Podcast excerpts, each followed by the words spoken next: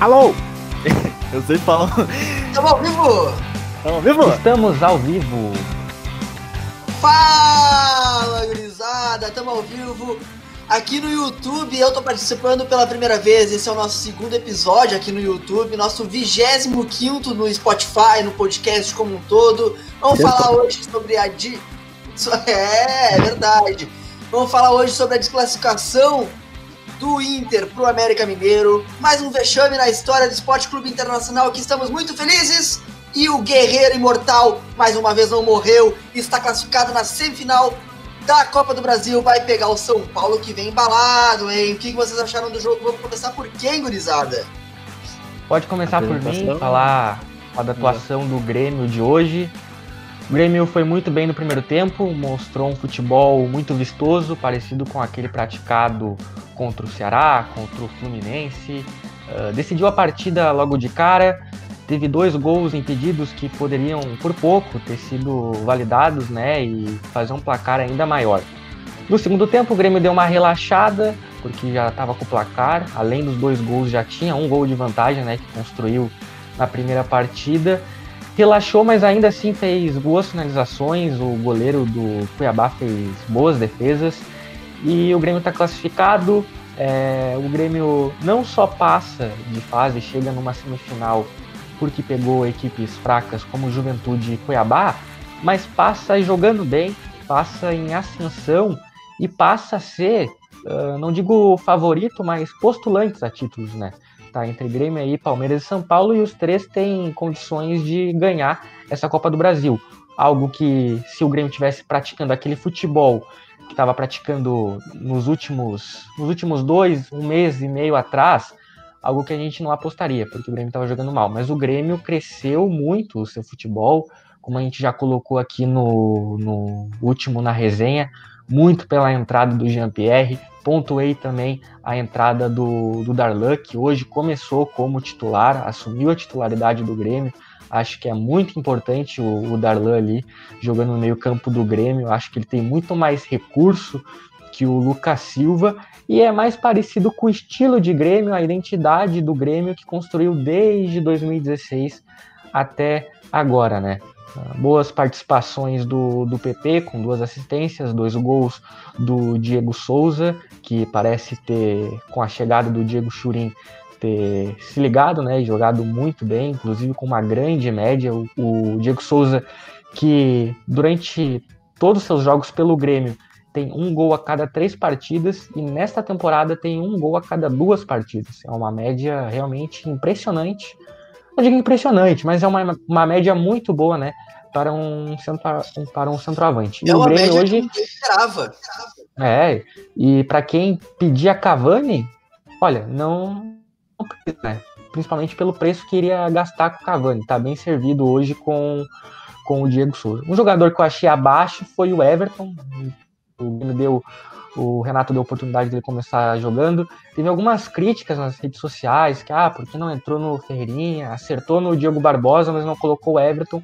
A minha leitura foi a seguinte: ele tira o Lucas Silva, que é um jogador mais de marcação, e além disso, ah, coloca ali o, o Jean-Pierre, um meio-campo mais móvel, e também tira o Cortez, que em tese, pelo menos na cabeça do Renato, é um lateral de mais marcação. Ele coloca o Everton a- a- ali, que é um jogador que tem mais recomposição que o Ferreirinha. Ferreirinha é esse que entrou hoje no.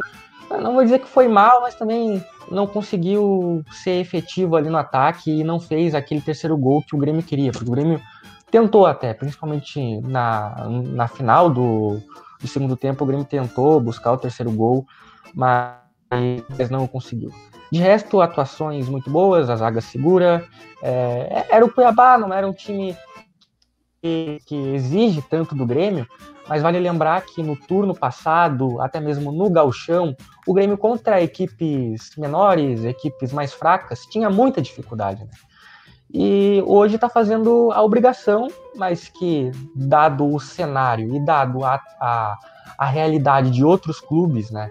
Atlético Mineiro, Inter, São Paulo, que às vezes tropeçam contra equipes pequenas, o Grêmio fez essa obrigação e essa obrigação tem que ser louvada. Né? Venceu o Cuiabá, apesar de no primeiro jogo ter tido um lance de pênalti discutível, né? Uh, um pênalti talvez dado para, para, o Cuiabá, mas o Grêmio era mais time, mereceu passar. Esse monólogo? Oi? Não, eu tô falando porque daí eu falo e depois eu deixo, eu deixo vocês falando. Né? mas, mas é isso aí, eu gostaria de ouvir a leitura de vocês agora. E sobre o juiz, hein, hein Natan? O que, que tem a falar? Sobre a grama. A grama eu achei. Ah, eu fiz a, eu fiz a minha leitura geral da partida e é isso aí. Não, ah, ele falou do primeiro é jogo. Ele falou do primeiro jogo, ele falou do segundo jogo, falou de, das melhores atuações. Ah, a gente pode partir pro Inter Cara, já, eu acho. Hoje, hoje eu vim até de, de, de, camiseta social, porque hoje eu tava preparado. É, então... Camisa social é camisa social para esse futebol de gala que o Grêmio vem jogando. Dá, é, dá, dá pra dizer que nesses últimos jogos o Grêmio realmente melhorou consideravelmente. Sim. Não, e realmente essa toda essa evolução de futebol do Grêmio muito se deve pelo que a gente já tinha falado no futebol passado e ainda a gente volta a reiterar que o Jean-Pierre tá jogando muita bola. Ele tá assim, é, ele é meio que o símbolo, acho que, dessa renovação, assim, desse segundo passo que o Grêmio tá dando, né? E, e, é, e, é, é bom ver que o Grêmio hoje tá conseguindo desempenhar um futebol bom com adversários fracos, porque não era nem isso que o Grêmio estava tava conseguindo fazer. Então, acho que isso serve muito não não para dizer que ah, essa é a atuação que o Grêmio deve repetir contra todos os contra todas as coisas. Até, até porque no segundo tempo o, Grêmio tirou muito pé. Tanto que o Jean-Pierre já foi indo para trás, ele já jogou de volante e, e, o Renato já começou a fazer mais experimento do que o jogo em si. Mas já é um, ah, já é um baita jogo para um adversário fraco e pelo futebol que o Grêmio apresentou, é um baita jogo. Foi um grande jogo mesmo a gente tem que pensar mais ou menos como se fosse uma linha do tempo, né? Primeiro é o Grêmio, é o GPR antes da camisa 10, e agora o GPR depois da camisa 10. A camisa 10 acho que fez o, fez o guri aqui, ó. Meter pau, né? Meter pau. Exatamente. Exatamente. Não é, sei como o... é que o Robinho tava com a camisa 10. Tem o antes de Cristo, depois de Cristo, tem o antes Jean-Pierre e depois Jean-Pierre. mais ou menos esse aí. O 2020 pós-pandemia é o Jean-Pierre agora reacendendo. E, e, o Renato se rende aos garotos, né? Eu, é, é, eu, acho que esse momento do Grêmio, e pegar bem essas frases que os guris já passaram, é, o Grêmio cresce no momento certo. Teve uma temporada muito ruim, principalmente no Campeonato Brasileiro, início derrapando e perdendo para equipes assim com futebol é, terrível realmente, uma atuação muito ruim o Grêmio tinha. E aí o Grêmio ganha três reforços, né? diferente do Internacional ali, que quando teve é, essa crise técnica não conseguiu trazer ninguém, o Grêmio vai lá e contrata o Turim, vai lá e contrata o chileno, e o terceiro reforço é o GPR. O GPR é o jogador que muda o Grêmio e tá fazendo o Renato render e perder um pouco daquele conservadorismo que ele tem na escalação inicial. A escalação do Grêmio de hoje ela é muito promissora, porque a gente pega só garotos da base. Tem o Darlan aí que tá pedindo passagem mais uma vez. O Michael, quando não consegue ter boas atuações, é, o Darlan faz o Matheus Henrique crescer dentro de campo. Jean-Pierre, PP, olha, é uma garotada que o Grêmio tem e começa a explorar muito mais por conta do resultado dentro de campo, por aquilo que vem sendo mostrado dentro de campo. E até então o Renato tinha essa questão de usar o Robinho, é, usar o Lucas Silva, usar jogadores de confiança do técnico, né? Mas é realmente o Renato se rendendo os garotos do Grêmio se render nesse novo momento que o Grêmio está vivendo e aí vem crescendo junto com essas contratações. O GPR com a 10 é outra é, é, é, um símbolo desse momento novo do Renato, tendo que se reinventar dentro do Grêmio. E mais uma vez, acreditando na garotada, eu acho que isso aí pode dar muitos bons frutos para o Grêmio no futuro. Isso... O Renato que é feito de vários, o Renato que é feito de vários ciclos de renovação dentro do Grêmio, né? Porque ao longo da, dessa segunda, dessa segunda não, dessa, não sei qual é a passagem dele, terceira, eu acho, quarta, não sei, do Grêmio, terceira, ele já teve vários, vários ciclos, ele já teve que se renovar várias vezes, por exemplo, Libertadores de 2010 ou 2010, de 2017. O Renato ele teve que, ele foi quase uh, obrigado a colocar Luan na frente de falso 9. Libertadores de 2018 pediam muito o Arthur no meio-campo, pediam muito, acho que o Matheus Henrique também, ele não dava chances na época, foi com muito esforço que deram. E, da, e foi a partir daí que ele começou a melhorar o time. E, os, e a gente vai percebendo dos anos do Grêmio, todas as temporadas do Grêmio, a gente percebe que sempre vem uma frase enigmática do, do, do Renato dizendo: meu time vai decolar, meu time vai melhorar. Eu confio no meu grupo. Critica, eu confio no meu grupo, a gente critica, mas acaba sempre acontecendo isso. isso. O Grêmio ele faz um, um, um gauchão ruim e sempre vence o gauchão. O Grêmio começa o Brasileirão mal das pernas e sempre acaba se recuperando, acabando entre os primeiros cinco colocados no mínimo, sempre vai longe na Libertadores e o Grêmio está aí mostrando que mesmo em ano de pandemia mais uma vez ele vai chegar longe nas Copas e está indo muito bem. E os clubes que estão nos, nos, nas primeiras colocações do Brasileirão, que se cuide com o Grêmio, porque o Grêmio está vindo e já são cinco pontos de diferença, se não me engano, do, do, do Atlético Mineiro, que perdeu. É, o Atlético Mineiro perdeu e hoje o Grêmio tem um jogo a mais do que eles, né? E o Grêmio vai, não vai jogar contra o Flamengo, se eu não me engano, essa partida vai ser adiada, e vai jogar duas partidas quase que seguidas, se não seguidas, contra o Goiás, que é o lanterna da competição, e aí pode abater seis pontos. Né? E, e mais sobre o Renato. Eu, eu acho que só, só, pegando essa, essa, esse pedido do Renato hein, é, eu lembro muito bem na época em que o Grêmio começou a, a escalar Maicon e o Arthur no meio-campo. E se dizer que não daria certo, porque eram dois jogadores característicos muito parecidos, que o Grêmio não teria uma mecânica de jogo interessante. Olha, o campo mostra para o Renato algumas coisas que ele está é, ele tá tendo que rever esses conceitos dele. É, eu, gosto muito do trabalho do Renato, tá? Eu não quero vir aqui ser um cara criticar o trabalho dele. Eu acho que ele é um treinador do Grêmio para o Grêmio, que conhece o grupo e tem esse potencial de, de, de trazer, trazer uma, uma nova cara para o time, uma nova cara para o aspecto do jogo do Grêmio, que ele consegue fazer isso motivacional muito bem. Mas o, o André pegou uma frase muito interessante ali, que é em relação a se reinventar dentro de campo. É, aí eu venho algumas das minhas críticas ao Renato para mim, eu acho que é muito mais o campo mostrando para o Renato o que tem que ser feito do que ele explorando isso. É na questão do Arthur com o Maicon, é na questão agora do Jean-Pierre, porque, olha, chegou um momento em que ele preferiria ou preteria o Jean-Pierre pelo Robinho.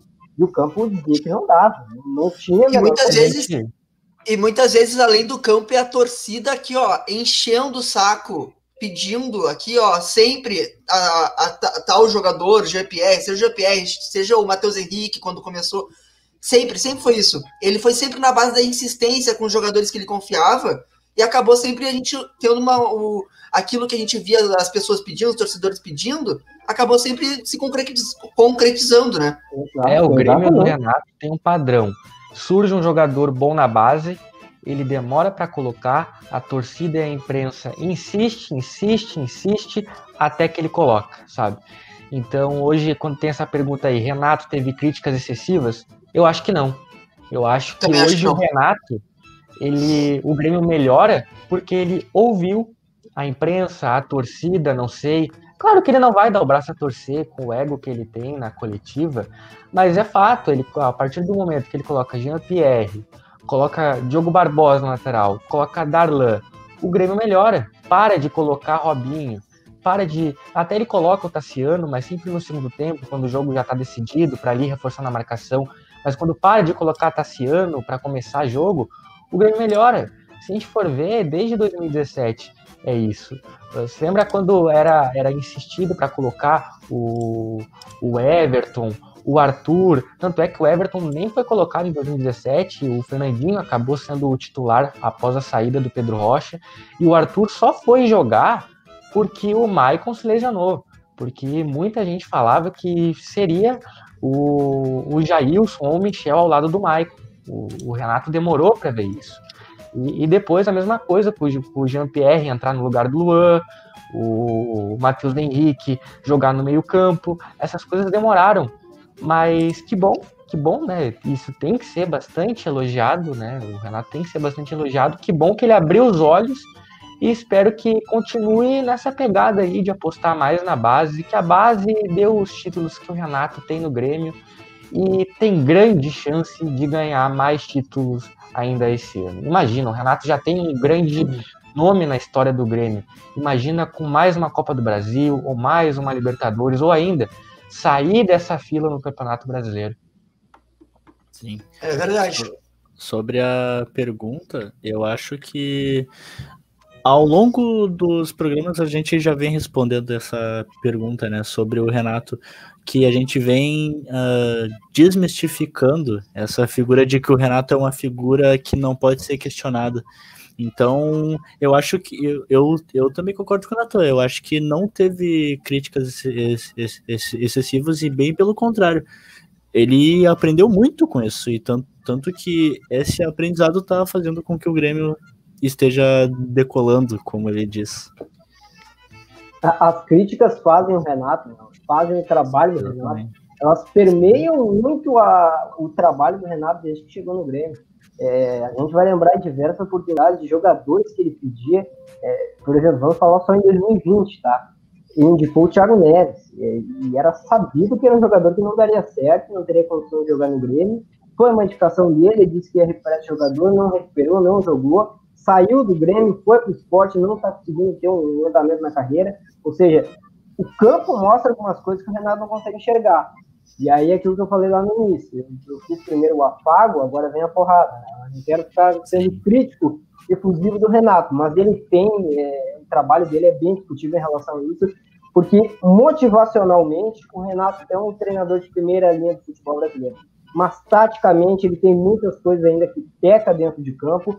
Uma delas é essa, escalação inicial e saber quem conseguir jogar e quem, quem sai jogando e quem vai trocar durante o jogo. Porque está mostrando o Grêmio é mais uma vez aí, a crítica sendo batida durante o Renato e ele mudando esse pragmatismo, esse conceito um pouco mais rudimentar que ele tinha e se rendendo aos garotos do Grêmio. Estão aí voando, né? E parece que realmente o Grêmio decolou no ano 2020.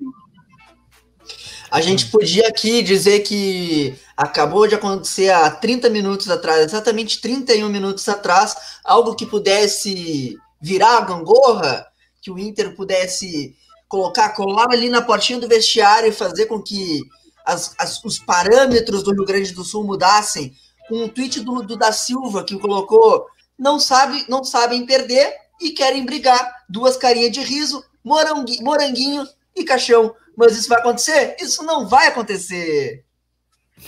É, o, da, o da Silva hoje tá mais para torcedor do Grêmio do que jogador, né? Ele nem sequer joga no, na equipe do Grêmio, foi emprestado pro Caxias e agora retornou. Então, esses jogadores têm essa permissão para falar, né? Não são jogadores que trazem impacto muito grande. Com todo respeito ao da Silva.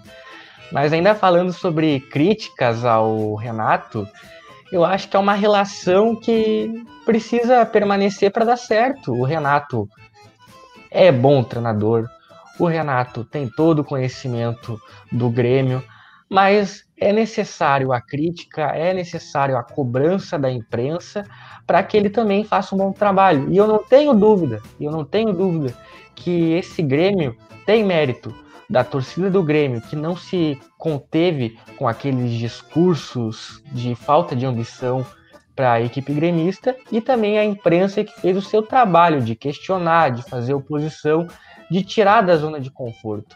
Se a imprensa não faz aquela pressão que vinha fazendo, o Grêmio não ia fazer uma força-tarefa para contratar dois jogadores. Então, é, é, algo aí até para a gente falar da importância da imprensa, não só no jornalismo esportivo, mas em todas as editorias que permeiam a nossa sociedade. Exatamente. Acho que. É. Isso que eu faço mesmo. A que se deve essa fase do Diego Souza? El Tanque, El Tanque, Dieguito, que veio para assombrar a vida de todos os colorados e todo e surpreendeu o Brasil. De quem que vocês acham que deve essa fase do Diego Souza que a gente achou que ele tinha caído de rendimento e agora está se mostrando novamente muito efetivo, né? Exatamente. Como é que tá, Jefferson? Fala aí, o Pode falar, Jefferson. Pode falar, Jefferson. Então tá.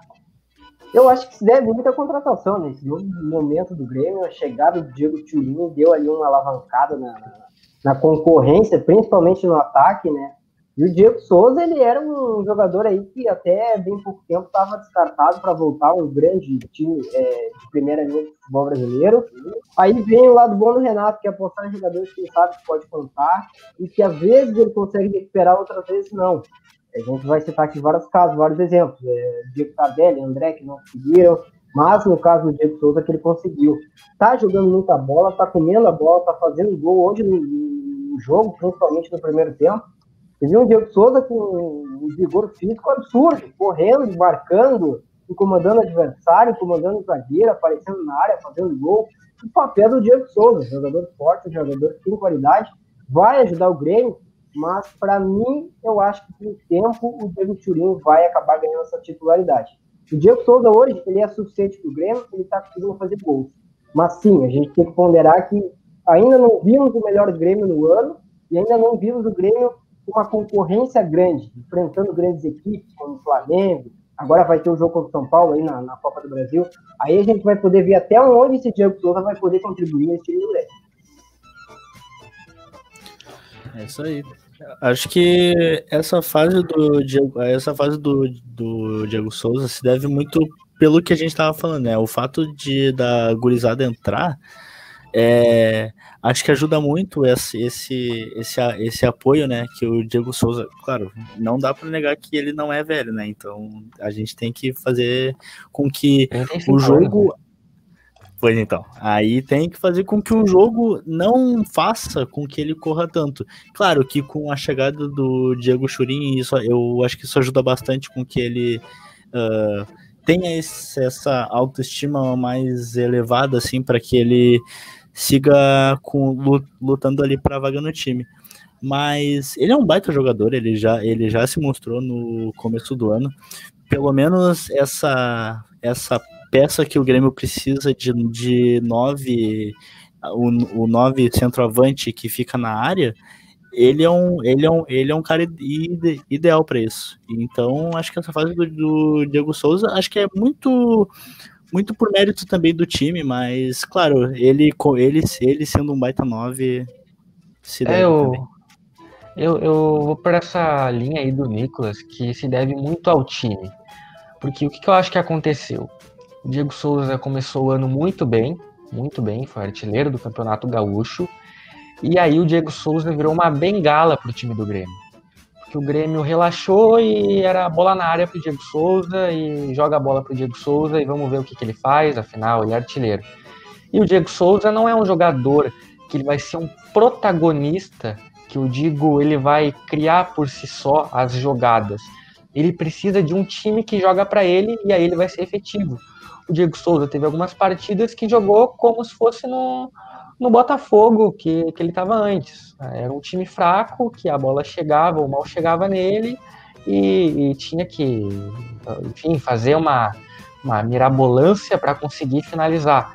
Agora, com o Grêmio redondinho, a bola sobrando para o Diego Souza, o Grêmio conseguindo criar as jogadas, armar ao natural, com o, com o meio armador Jean-Pierre, fica fácil para ele. Então acho que é muito da melhora do Grêmio como conjunto, não tendo mais o Diego Souza como uma bengala. E é claro, como o Jefferson falou, o, o Diego Churin também, a chegada dele. Mas eu só discordo que o Diego Churin vá se tornar titular. Eu acho que ele tem uma idade menor né, que, o, que o Diego Souza, e talvez isso possa pesar, mas o Diego Souza tem mais recurso, né, por ter jogado já em outras posições. E o Diego Souza também eh, é mais, é mais artilheiro que o Diego Churin. Mas eu gostei bastante da contratação do, do Diego Churin, porque é um jogador que ele e o Diego Souza são de portes e características de, uh, parecidas. Né? Então não muda muito. É um centroavante forte que vai estar tá ali na pequena área para cabecear eu acho que isso é muito importante, porque às vezes tu perde um jogador e vai colocar outro na posição que é totalmente diferente. Então, isso aí foi um acerto muito grande da direção do Grêmio. Exatamente.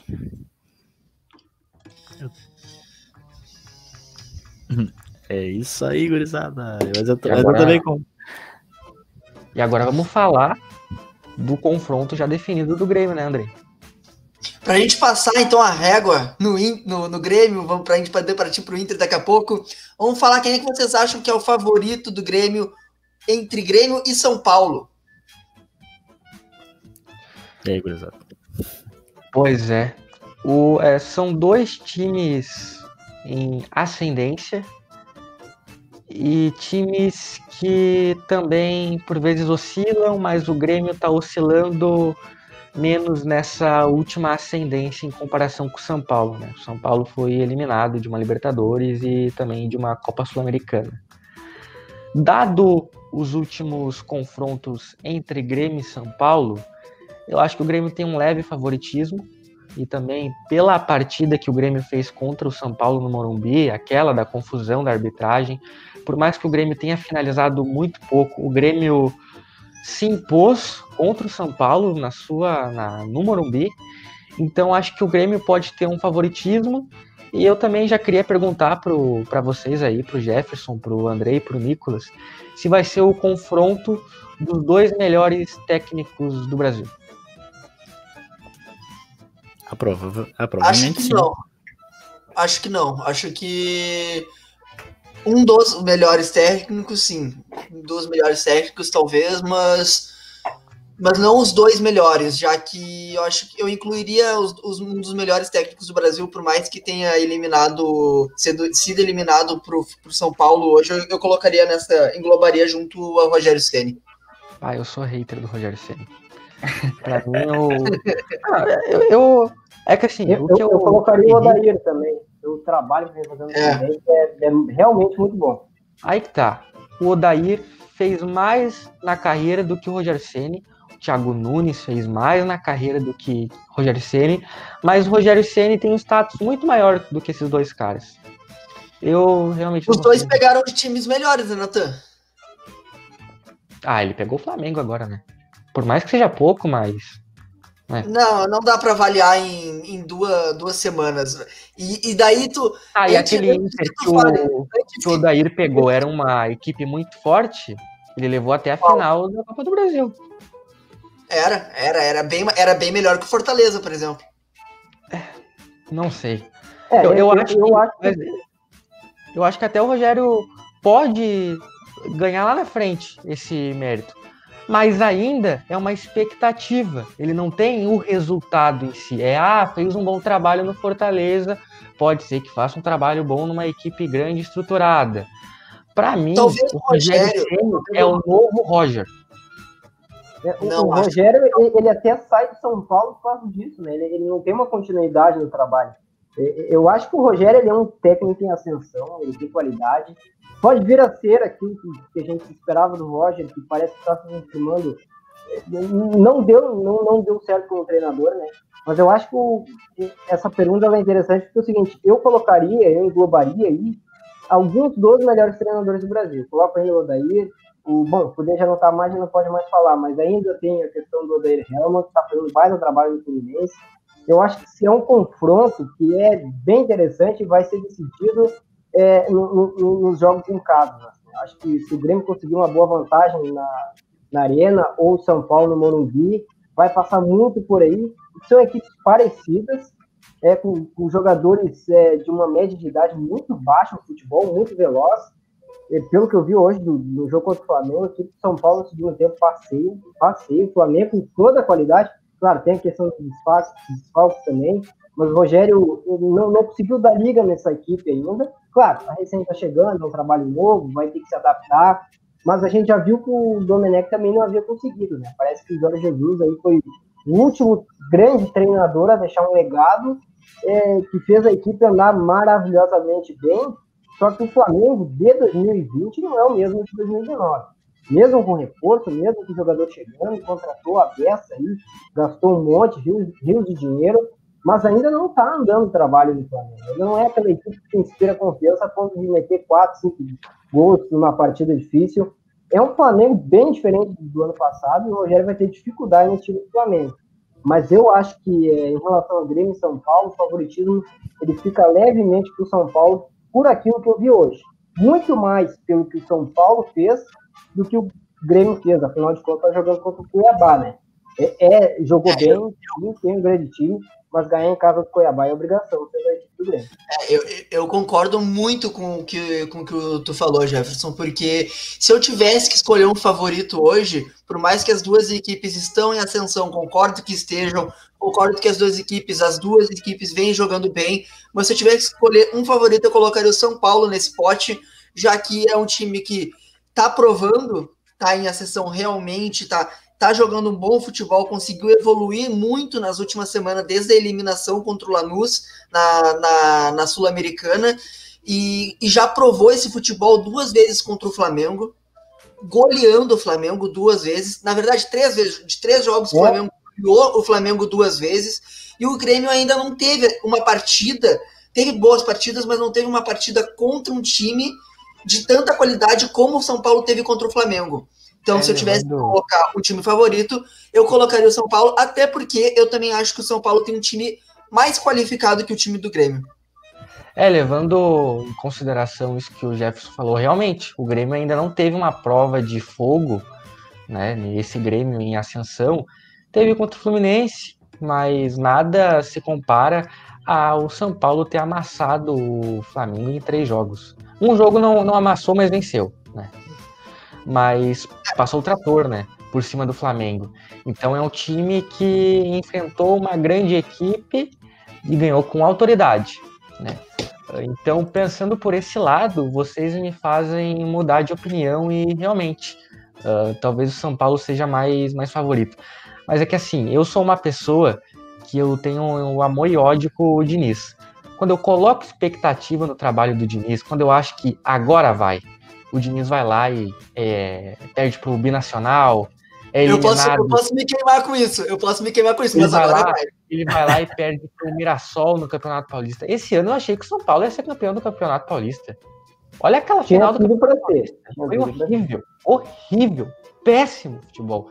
E o São Paulo foi eliminado pro Mirassol, que uh, teve que contratar jogador uh, às vésperas de voltar, que nem treinou.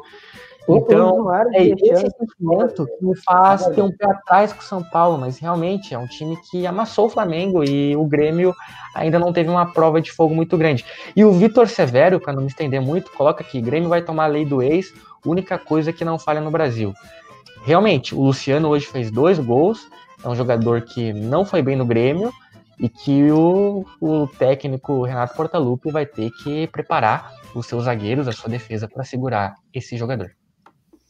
Com certeza. E só para finalizar esse assunto, para a gente poder ir para o Inter, para a gente poder ir para outro assunto, tu falou sobre o, a, o, vexame do São Paulo no, no, no Paulistão para o Mirassol, mas a gente não pode esquecer também que o, que o, que o Grêmio ele foi campeão do, do Gauchão, mas perdendo a final, né? E perdendo a final de forma vexatosa também. Queria mandar um abraço pro meu amigo Alessandro Cebola, vulgo Cebola, né? Que mandou aqui o Natan é brabo com esse bigodinho. Muito obrigado. Muito obrigado. Tá parecendo um guicheiro com essa camisa social e o bigodinho ainda. Mas é Não isso aí, mesmo. Eu. Bate para outro eu, assunto aí. Eu também concordo não, com você. Falar, aí, acho eu... Não, não, eu só queria uh, botar a cereja no bolo. Oi? Tu não apontou ainda teu favorito. Olha, cara, botando a cereja no bolo do São Paulo, né, cara? Eu, eu concordo com vocês. Acho que o São Paulo é um grande favorito. Uh, eu só queria perguntar para vocês uh, quanto, quanto, é que foi o jogo do Grêmio e São Paulo no primeiro turno do Brasileirão?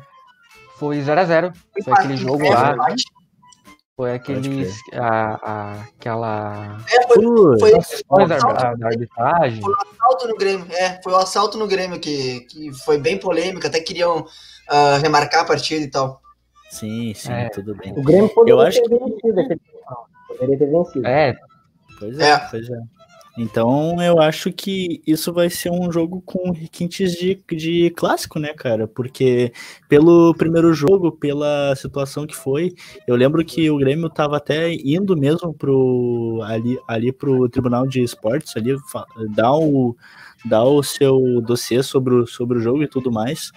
Então eu acho que vai ser um baita jogo, mas eu vou mais pelo São Paulo, pelo, pelo mesmo fato de vocês. Essa ascensão, já teve a sua prova de fogo com um dos melhores elencos do Brasil, não digo o melhor futebol, pelo, pelo que tem mostrado, né? Então eu acho que o São Paulo chega assim como um grande, como, como um grande favorito. E para entre Grêmio e São Paulo, semifinais entre Grêmio e São Paulo, eu só vou voltar aqui, ó. Salve o tricolor paulista, amado. Mas, mas para concluir, o que realmente importa é que vai ser dois grandes espetáculos, vai ser dois grandes jogos. Eu tenho certeza que vai ser duas partidas com futebol bem jogado. Vamos falar de Inter? Porque o, o Diniz é isso aí, né, cara? Internacional, Andrei? Ah, eu fiquei esperando colocar ali umas. Fiquei esperando colocar umas. Eu quero uma partida primeiro, depois a gente larga as questões. Pelo amor de Deus. Então tá, vamos falar sobre essa, essa merda desse jogo, eliminação do Olha a isenção, eu quero ver análise racional. Não tem isento aqui, eu tô com a minha manta! Eu tô com a minha manta, eu tô com a minha manta, eu tô com saudade de Eduardo Cudê. Volta pra mim, Dudu, volta pra mim. É, o, o Henrique tá mandando aqui no Whats que não pôde participar hoje porque ele tá triste pela saída do Cudê ainda também. Sim. Não, é isso mesmo. Ele viu que o Andrei ia vir, daí ele pegou, não, eu não posso ficar na mesma sala leve, do, que esse, do, que esse, menino. Mas, gurizada, uh, o jogo do Inter era aquela tragédia prevista, né?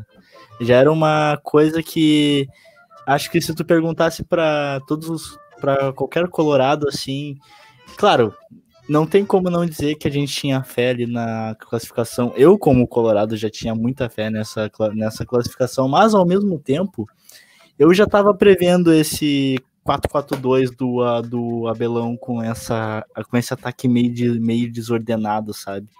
E com. Tinha mais esperança, Nicolas? Hã? Ah, cara, a esperança é a última que morre, né? é, vamos, vamos seguindo bem essa coisa. Mas, cara, ah, eu. A minha, a minha, morreu no dia, no momento que eu li no Twitter, era 11h30 da noite, se eu não me engano, ali no Twitter. Uh, atenção, Eduardo Cudê acabou de colocar o cara à disposição. Ali morreu minha, minha esperança. Não, ali ainda tinha a possibilidade do Cudê ficar, porque cargo à disposição ainda é complicado. Mas, e, e, até quando houve a demissão do Eduardo Cudê, eu pensei que não, não tá, não, não acabou o ano ainda por Inter. Mas aí quando me contrata Abel Braga, eu pensei, já era, acabou o ano por Inter. E é, é muito mais a, a vinda do Abel do que a saída do Cudê, eu acho. Né? Sim. É, eu acho que Cara, é eu, muito eu mais sei. acachapante essa chegada do Abel. Eu não sei vocês, mas eu assisti o jogo hoje muito de sangue, de sangue doce. Nem, nem um gol aos 49, 45 segundos do, do, segundo tempo conseguiu me fazer com que eu tivesse um pingo de esperança. Sim. Sério, é, é triste, é triste o, o, o, que conseguiram tornar o, o, o, ano do Inter. É incrível, assim, fizeram, fizeram uma força absurda, assim, olha, o, ó, Marcelo Medeiros, tu tá de parabéns, parabéns por conseguir o, o, o, o inadmissível. É, Marcelo... é, é, muito esforço, é muito esforço. O Marcelo Medeiros aqui, a Renata, a Renata de Medeiros, que não é parente dele, coloca no Twitter que ele deu entrevista em tom de despedida após a eliminação do Inter. Ele que elevou os gastos do clube na segunda divisão e nem foi campeão. Não conquistou sequer um campeonato estadual. Está 11 jogos sem vencer Grenal e elevou dívidas de 244 milhões para 581 milhões, quase 300 milhões de reais em dívidas elevadas. Né? O Marcelo Medeiros ele, fica nesse discurso que ele fica nesse ele discurso de ah, vou entregar o Inter na Série A, o Inter vai estar na Série A, a gente reconstruiu o clube. Não reconstruiu. Fez a obrigação que era subir para a Série A, nem a obrigação uh, realmente fez porque era para ter sido campeão. E hoje o Inter, dois anos após ter, ter subido uh, para a Série A, o Inter volta a, a perder a ser eliminado para o América, o time que estava jogando na Série B. Então, eu, eu não entendo o Marcelo Medeiros, ele é pequeno Inter, essa é a verdade. Marcelo Medeiros é pequeno, é pequeno Inter, ele se conforma. O que ele quer é estar, ele e todos os que estão à sua volta, se conformam em estar no poder e se conformam com a, as péssimas atuações do Inter, as, os péssimos desempenhos em temporada. E tem torcedor ainda que passa pano para isso, que é algo que eu não entendo, né? O que a gente vinha aqui falando antes do torcedor do Grêmio, que cobrava. Olha o Grêmio, mesmo com o Renato, campeão, é, o Renato era cobrado. Romildo Bolzan, que tirou o time de uma crise, era cobrado. Já o Internacional, com o Marcelo Medeiros, que fez o mínimo do mínimo, que foi subir o time para a Série A, agora não quer ser cobrado. Então, assim, eu acho que é, é, realmente um absurdo. Eu, eu não cheguei a assistir o primeiro tempo do jogo do Inter contra o América, assisti a, a parte do meio para o final uh, do jogo. O, até falei ali com o Jefferson no WhatsApp como é que estava a partida, né? Uh, então não posso fazer uma análise muito grande, mas a minha, a minha sensação era que o Inter não ia achar nenhum gol, e se achasse ia ser num, numa, numa falha, num bumba meu boi ali, e foi assim que achou. E em questão de justiça, vamos cair aqui entre nós. Ah, o América merece passar. Culisca, trabalho bem feito, merece essa premiação, não a premiação em dinheiro, mas merece essa honra de chegar até uma semifinal.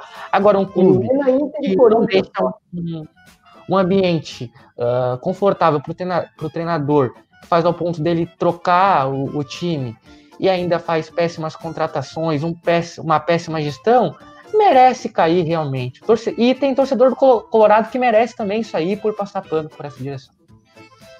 Eu só queria falar uma. Tu, a gente estava falando sobre o Marcelo Medeiros, eu queria só reiterar uma coisa.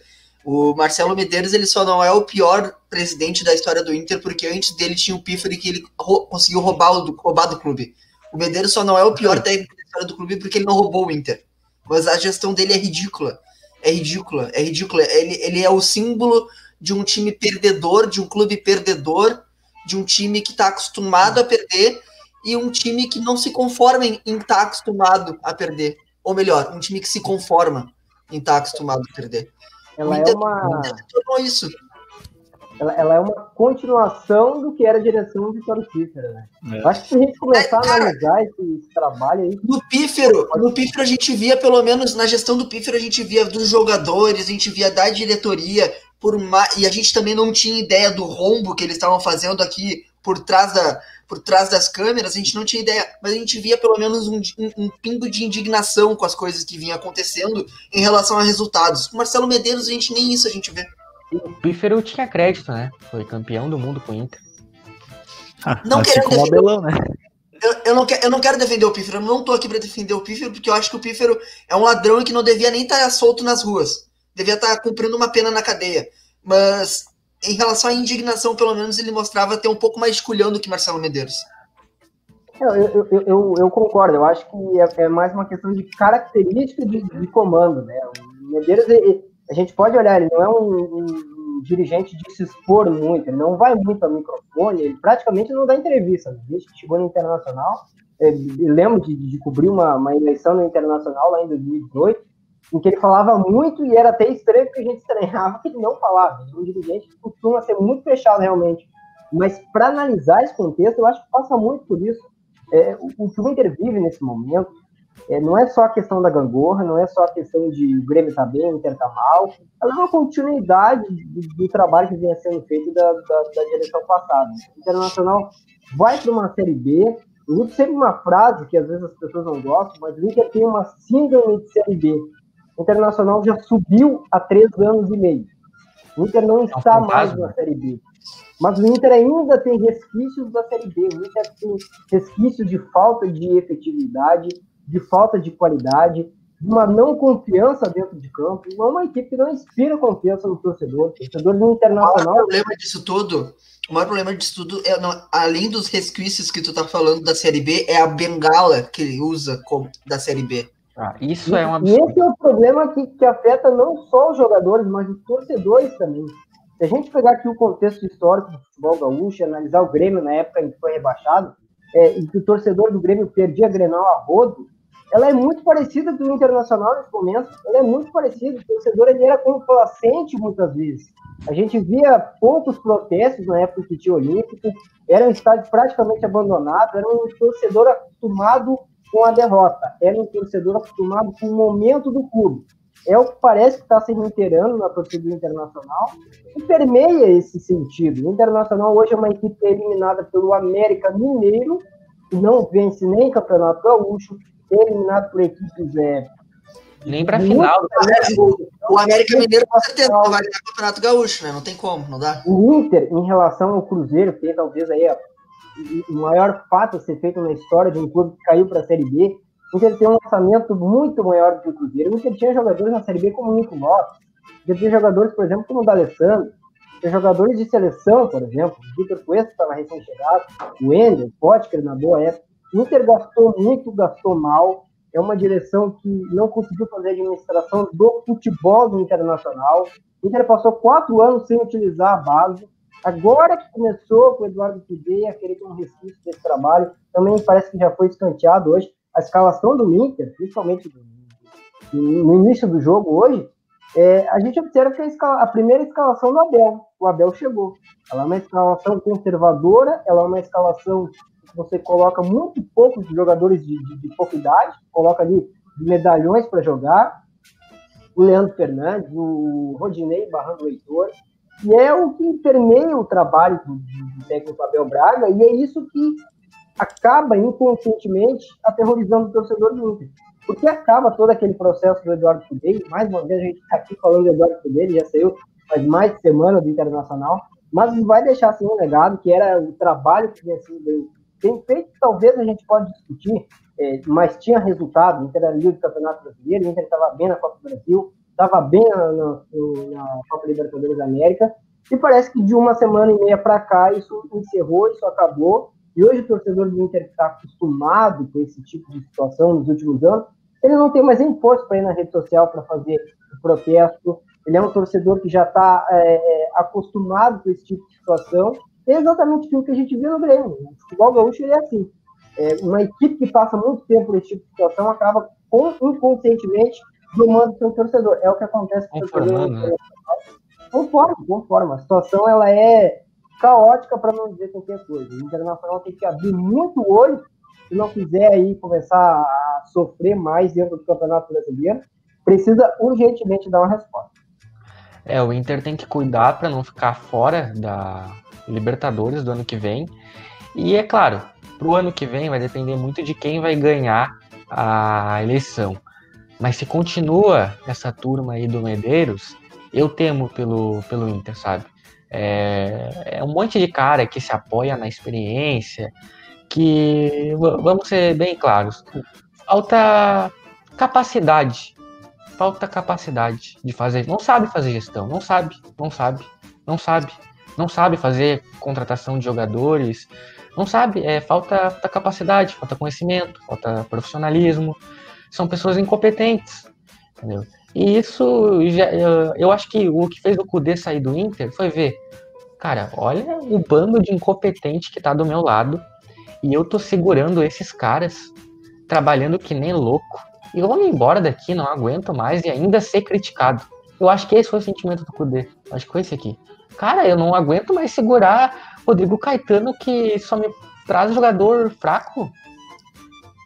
Entendeu? Eu acho que foi isso. Eu, eu acho que o, único erro do Cudê no Inter, aquele erro mais grave que a gente pode colocar assim, ó, passível de demissão ou não, mas pelo menos discutível, ele não ter sabido se expressar da maneira correta. E quando ele usa a palavra um grupo curto, dá a impressão de que o Internacional não tem jogadores suficientes mas na verdade o Inter tem um grupo desqualificado.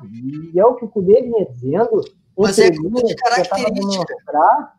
E não foi atendido, não foi atendido em nenhum momento. E hoje a gente está vendo aí a desconstrução daquele trabalho. O Inter vai sofrer muito. É um final de ano que vai se tornar melancólico para a torcida do Inter. E o Jefferson, tu falou antes na tua outra fala sobre o legado do Cudê que ele vai deixar. Esse legado a Já direção foi. do Inter conseguiu em uma semana acabar com o legado de Eduardo Cudê. Acabou, acabou. Tudo aquilo que o Cudê construiu, o que fica do Cudê é a saudade, é, é a esperança de talvez algum dia ele voltar, porque tudo que ele construiu acabou, porque as, as outras pessoas em volta são incompetentes. O Inter hoje não tem vice de futebol. Entendeu? Se o Medeiros não é esse cara aí enérgico para falar, Ele nem contrata um cara para ser essa pessoa. Entendeu? É isso que eu não entendo. O, tu, tu, falou sobre o grupo curto, só que nessas últimas partidas, dessas três últimas partidas com o Abel Braga, a gente já percebeu o quão certo Eduardo Cudê estava, né? Porque o que, que ele queria dizer com, com a questão do grupo curto? Era o grupo curto em questão de característica. E realmente, o grupo do Inter é muito curto em, questão de característica. Qual é o, o, o, jogador que hoje pode quebrar linhas? Podia entrar no jogo e quebrar linhas do América que estava totalmente retraído atrás do, do, da linha do meio de campo? Qual o jogador? Primeiro, eu no Marcos Guilherme. Marcos Guilherme não é um cara que dribla, é um cara que corre. Aí depois testaram o Peglo, é um guri. E qual era a terceira opção que hoje entrou em campo? Primeira vez relacionado na vida como profissional, entrou numa bomba, numa bomba como. Me diz, algum de vocês já tinha ouvido falar em Caio Vidal hoje? Até hoje? Porque eu, eu sinceramente não tinha ouvido falar. Aí tu vai lá e dá chance para ele num, num, numa fogueira e a gente acha que ele vai tirar o leite da pedra para poder entregar alguma coisa pro Inter? Não. Eu pelo menos não acho. dizer que colocaram a base ainda, né? Tem a cara de pau. É, é para dizer que colocaram a base. Esse é, é esse bem o ponto. Só que daí esse é o discursinho que muitos muitos muitos torcedores assinam embaixo, porque porque ou, ou eles ouvem ouvem na, na, na rádio, ouvem na, nas entrelinhas do clube e acham que isso está certo. Mas eu pergunto a vocês, eu pergunto aos torcedores colorados, vocês estão felizes? Estão felizes a, com aqueles que queriam a saída do Eduardo Cudê e que Eduardo Cudê estava acabando com o Internacional, líder do Campeonato uh, Brasileiro, nas oitavas de final, na, nas, na, nas quartas de final da Copa do Brasil. Vocês estão felizes? Porque é daí para pior a partir de hoje. É daí para pior. É, realmente. É, é, é, é, um, é um trabalho que. Eu já vou deixar o Nicolas falar, é o último também. É, é, é só para pontuar, quantas coisas a gente conseguiu citar em um pouco menos de 15 minutos, que demonstra o tamanho da ineficiência desse trabalho. Não é só a questão da presidência do Internacional, é da política, é dos torcedores, é de uma falta de uma cobrança geral, é, de alguém que saiba controlar vestiário, é de alguém que dê apoio jurídico para o presidente, é alguém que dê apoio financeiro para o presidente é alguém que dê apoio em ideias para o presidente. O presidente está aí, não é de hoje, a gente vê declarações da imprensa há bastante tempo, de que ele é um presidente personagem, está lá apenas figurativamente. A, a, entrevista hoje mesmo, em tom de despedida, que vocês colocaram mesmo, ela demonstra bem o que é o Marcelo Medeiros. Já demonstrou em outras oportunidades que não é um presidente se expor, não é aquele presidente que vai e coloca a mão na massa, não é aquele presidente que assume a responsabilidade no internacional é isso. É uma equipe sem responsabilidade, sem gerência. E, e é todo um processo que vem sendo criado desde 2015, desde a da, da, da, da gestão Vitório Cifre, que foi dado continuidade com Marcelo Medeiros. Então, acho que seria, hoje, qualquer outro presidente que assumisse o Internacional daria uma repaginada, uma reoxigenada nessa equipe, porque realmente está precisando e não é de hoje. Falta um ser pensante no Inter, né? para pensar tudo isso. Não tem. Fala aí, Nicolas. Cara, uh, os erros são tantos no, no, ali no time colorado que a gente acabou nem falando tanto do jogo, né? Então, mas só para, claro, não deixar passar para batida esse, esse, todos esses tópicos né, que a gente levantou, mas o Inter, ele realmente ele se acostumou e muito com a derrota, sabe? E aí, uh, no momento que o, que o torcedor colorado para e vê assim, não, a gente vê que tem um lampejo no time, mas já faz uns três anos que a gente não vê nada, sabe? Não vê nenhuma luz assim no fim do túnel. A gente parece que tá em maio, sabe? Ali no, ali no coronavírus. A gente, tipo, em maio não, não parecia que o mundo ia acabar, sabe? Tipo, pare, parecia que realmente a gente ia ficar com o coronavírus durante uns cinco anos. E é assim que o Inter tá hoje. O Inter parece que ele se acostumou não. com o marasmo, a gente tá em, uma, em um isolamento social de futebol, sabe? Parece que o Inter já se acostumou. O Inter precisa a... de uma vacina. Sim, exa exatamente. A vacina era Eduardo Cudê e mandou embora. Eu não, eu, eu não consigo, sabe? Mas voltando, vamos falar sobre. Vamos só levantar sobre o jogo. Já uh, responde a pergunta que tá aí já. que o menino tinha botado aqui. Ah, o quanto que o Abel Braga tem culpa na, ali na desclassificação do Inter. Eu acho que o, o Abel não tem culpa nenhuma, cara, porque o Inter já estava começando com o Kudê, já estava começando a ter esse essa essa essa diesel, não sei, essa diminuição de qualidade no futebol, né? Então, eu acho que o Abel veio só para assinar embaixo, assim como o Lisca veio em, 2000, em, 2000, em 2016 para assinar embaixo o rebaixamento, entendeu? Acho que o, o, o, o Abel acabou, acabou vindo para cá só para ter que arcar com as situações, sabe? Não, e só para uh, fechar que o, o Alessandro Cebola tinha, tinha, tinha colocado, né? Que o, agora o Colorado e a dependência do Galhardo. Cara, eu acho que a, a dependência mesmo do Inter, hoje, por mais que doa falar, é a dependência do Patrick. Porque o Patrick é a única pessoa que faz diferente no Inter. É a única pessoa que dribla, é a única pessoa que corre, é a única pessoa que faz alguma coisa, entendeu? Claro, o, o Galhardo, a gente sabe da qualidade dele, aí ele já, ele já, ele já mostrou durante esse, essa temporada a, a, até agora. Mas o, o Patrick, eu acho que ele é um grande. É uma grande ala, ala, alavanca, sabe? Porque tu vê que o Edenilson hoje veio morto. Tu vê que o Galhardo hoje não sabia. Ele ficou plantado lá na área. O Abel, claro, com esse toque do o que tá acontecendo com o Galhardo, é que eu falei do Diego Souza antes, tá, tá parado lá, sabe? Não é, faz um time é, jogar, ele faz é o Patrick. Ele não tem ali o, o apoio, e esse apoio era o Patrick. Que por mais que, claro, botando, botando a bunda ali e fazendo aquela, aquela parede, mas era ele, sabe? O Patrick, por mais que ele fizesse as coisas ali, ele ainda, ele, ele ainda conseguia fazer diferente. E aí, com a saída do Patrick, acho que foi, a, foi brindar a, desgraça, sabe? Então eu acho que o Abel não tem tanta culpa nisso. Eu acho que as, as porcentagens de culpa, acho que a do Abel é a menor possível. É, eu acho que culpa. Eu acho que a gente não pode tirar a culpa totalmente do Abel, porque ele sabe o que ele tá fazendo, né? Ele sabia para qual time que ele estava vendo, em qual situação, ele sabe sabia do, da situação política, a crise política que o Inter estava passando.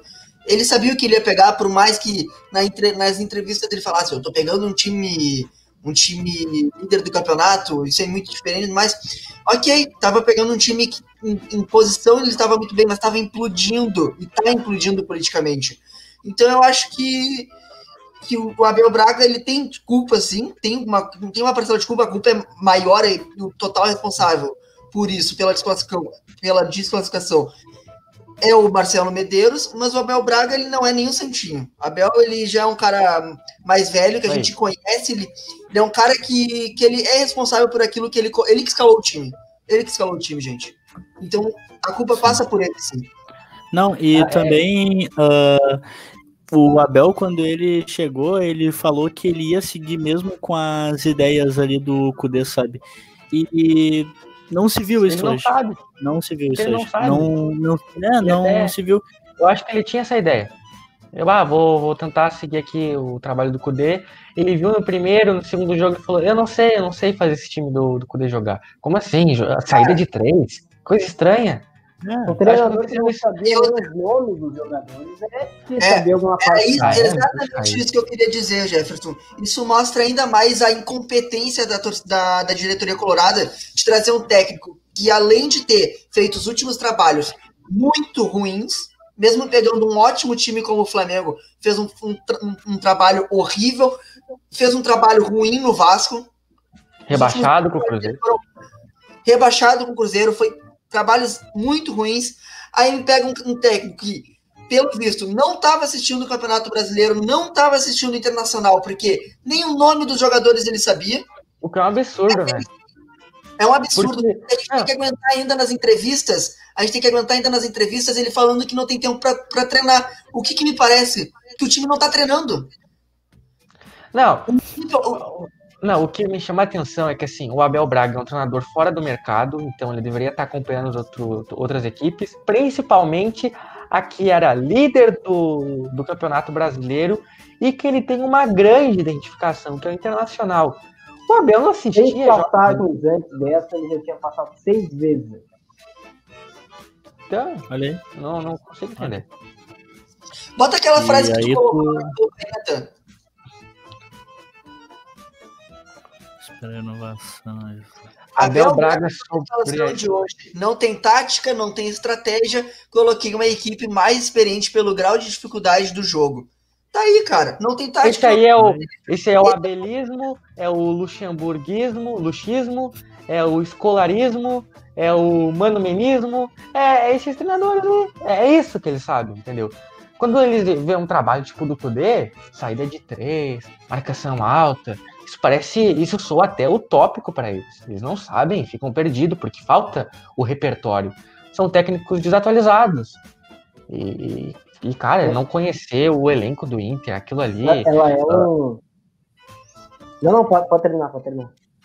Não, é que assim, o, o- não posso deixar também de falar da direção, que parece que contratou o Abel no susto, sabe? Não fez a mínima análise legal. O Abel tá acompanhando o Inter.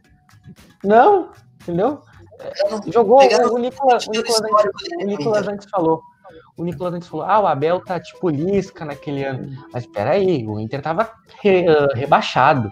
Hoje tava, tava né, líder do Campeonato Brasileiro e vivo nas competições. O jogo, o ano não tava no lixo. A direção colocou no lixo contratando o Abel.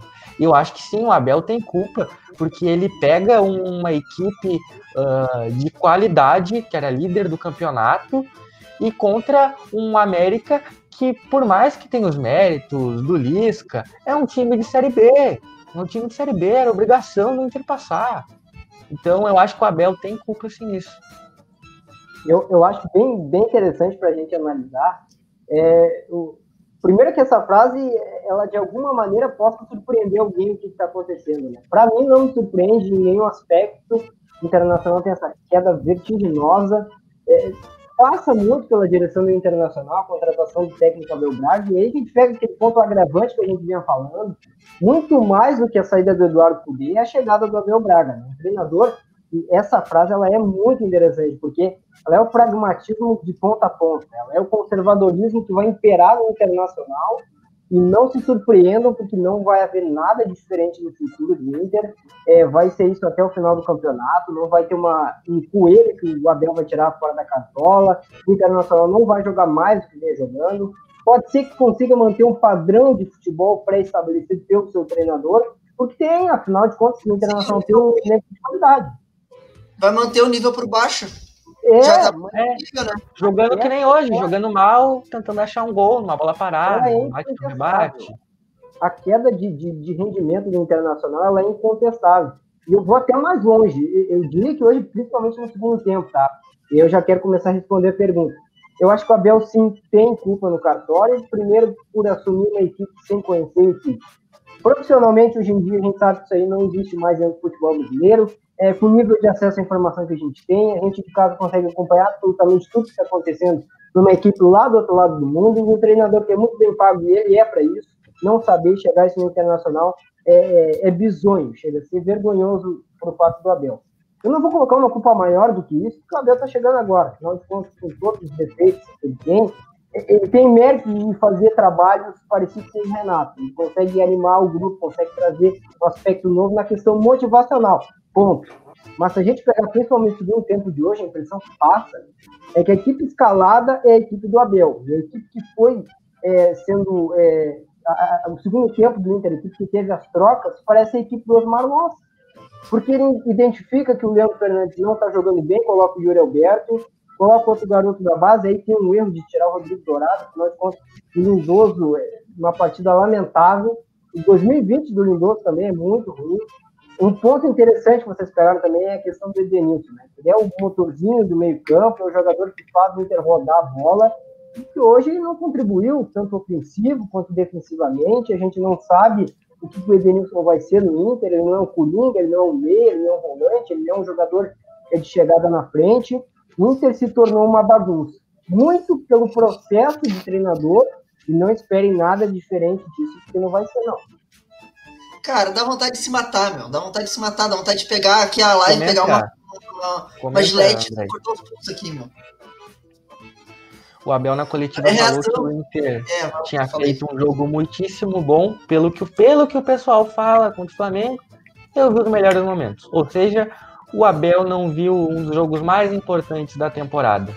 Isso foi o técnico que a direção Cara, colorada contratou. Meus parabéns, Marcelo cara. Guerreiro.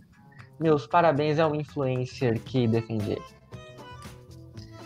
É, é, chega, cara, é, é só dando risada pra aceitar o que fizeram com o Inter, porque se a gente for parar, a gente for parar pra ficar brabo, pra gente espernear, a gente só vai estar aqui, ó, gastando, ficando com dor de cabeça.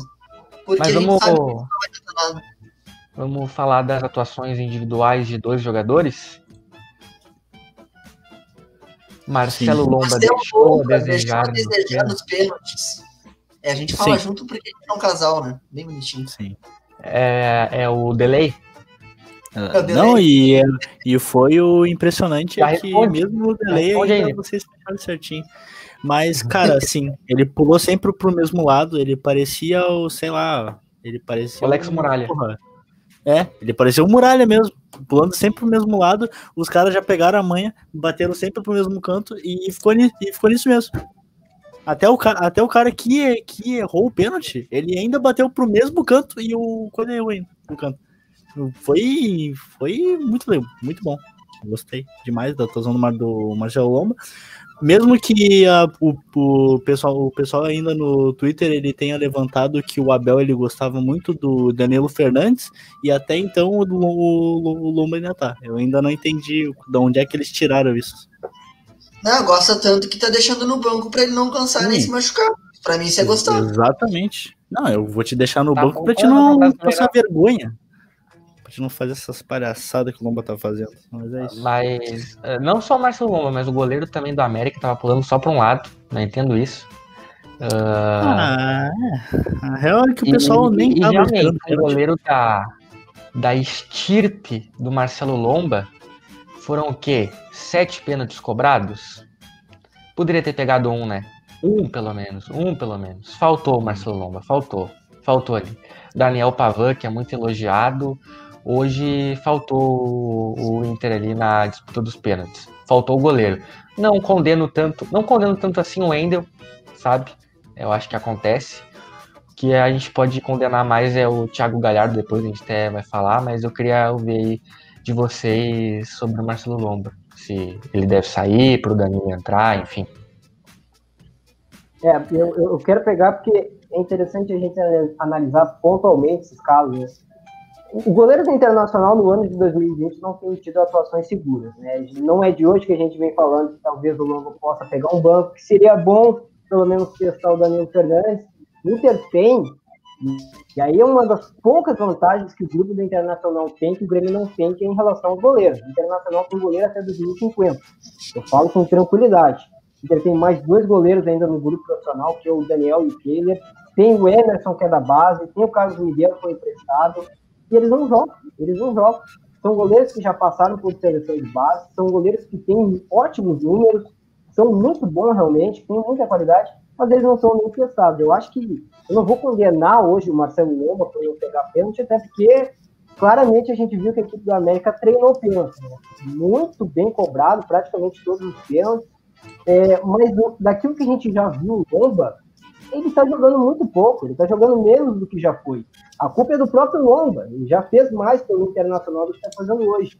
Não seria nenhum demérito não colocar o Danilo Fernandes na titularidade, e acho, inclusive, que acrescenta nessa concorrência. A gente falava do Diego Souza em relação ao Turim, se o Marcelo Lomba tiver essa titularidade ameaçada, ele vai começar a melhorar, vai começar a escalpelar essa, essa questão de jogos bons, e, e a qualidade que o Inter tem no grupo, ela não pode ser desperdiçada nesse ponto. Mas não vou condenar o Lomba, não. O Inter é, foi eliminado não só pelos pênaltis, mas pelos dois jogos bem ruins. Pois é. Podem falar aí. Inter- Eu só, eu só queria, eu só queria deixar pra gente acabar esse assunto. ah, podem falar que eu tô que eu torço contra, podem falar que eu ah, eu sou uma viúva do, do Cudê porque eu quero o mal do Inter em prol do Eduardo Cudê, mas não é isso. Mas eu, eu, eu fiquei feliz que a gente foi eliminado hoje. melhor ser eliminado hoje do que Ah. tomar um pau do Palmeiras no, no primeiro e no segundo jogo, que jogando essa bolinha minúscula, o, o laço ia ser bem grande. É, pode ser. Mas falando ainda sobre os goleiros, o Inter, por ter vários goleiros bons, não seria uma boa revezar, talvez colocar um goleiro para jogar as Copas e outro para jogar o, o brasileiro? Daria ritmo para os dois, poderia ver mais como é que tá- estão jogando. Sei lá, eu acho que seria um modelo bom para o Inter adotar, não sei o que vocês acham. A gente O vê isso muito Danilo, na Europa, mas aqui no Brasil a gente não vê ninguém fazendo isso, né? Por exemplo, na Europa, Uhum. muitos, muitos clubes fazem, por exemplo, o Barcelona jogava muito com o Ter Stegen na, na Liga dos Campeões e na Liga Espanhola. E na Copa, quem jogava era o, o Neto, se eu não me engano. Aí no Real Madrid, quem jogava na- nas Copas era o Courtois, e na reserva, eh, na- quem jogava na, na- Champions League no espanhol era o Courtois. Na, na, no- no- nas Copas era o Navas, eu acho que o Navas ainda que estava como segundo goleiro. Aqui a gente não tem Mas aqui tem outro. Outro jogador que a gente falou aqui, que também não foi muito bem nos pênaltis, que foi o Thiago Galhardo. E aí o Jefferson deu essa ideia. Thiago Galhardo foi estragado pela seleção. Será que em dois dias o Tite estragou o Thiago Galhardo? Acho que era muita Eu acho que emoção, né? tanto. Ele- eu acho que não foi o Tite que estragou, não, ele, hein? Porque no primeiro jogo contra o, contra o América Mineiro, que a gente viu com. O primeiro jogo da Abel Braga, a gente já viu o Thiago Galhardo estragado. Por quê? Porque tiraram o Thiago Galhardo da função que ele fazia com o Kudê. Estragaram o melhor ano do, do, do, do Galhardo, e eu acho que o Galhardo sim é uma viúva do Kudê. Ele sim deve dormir pensando e, e sonhando com o Kudê. Porque estragaram com o melhor ano da carreira dele. É, Exatamente.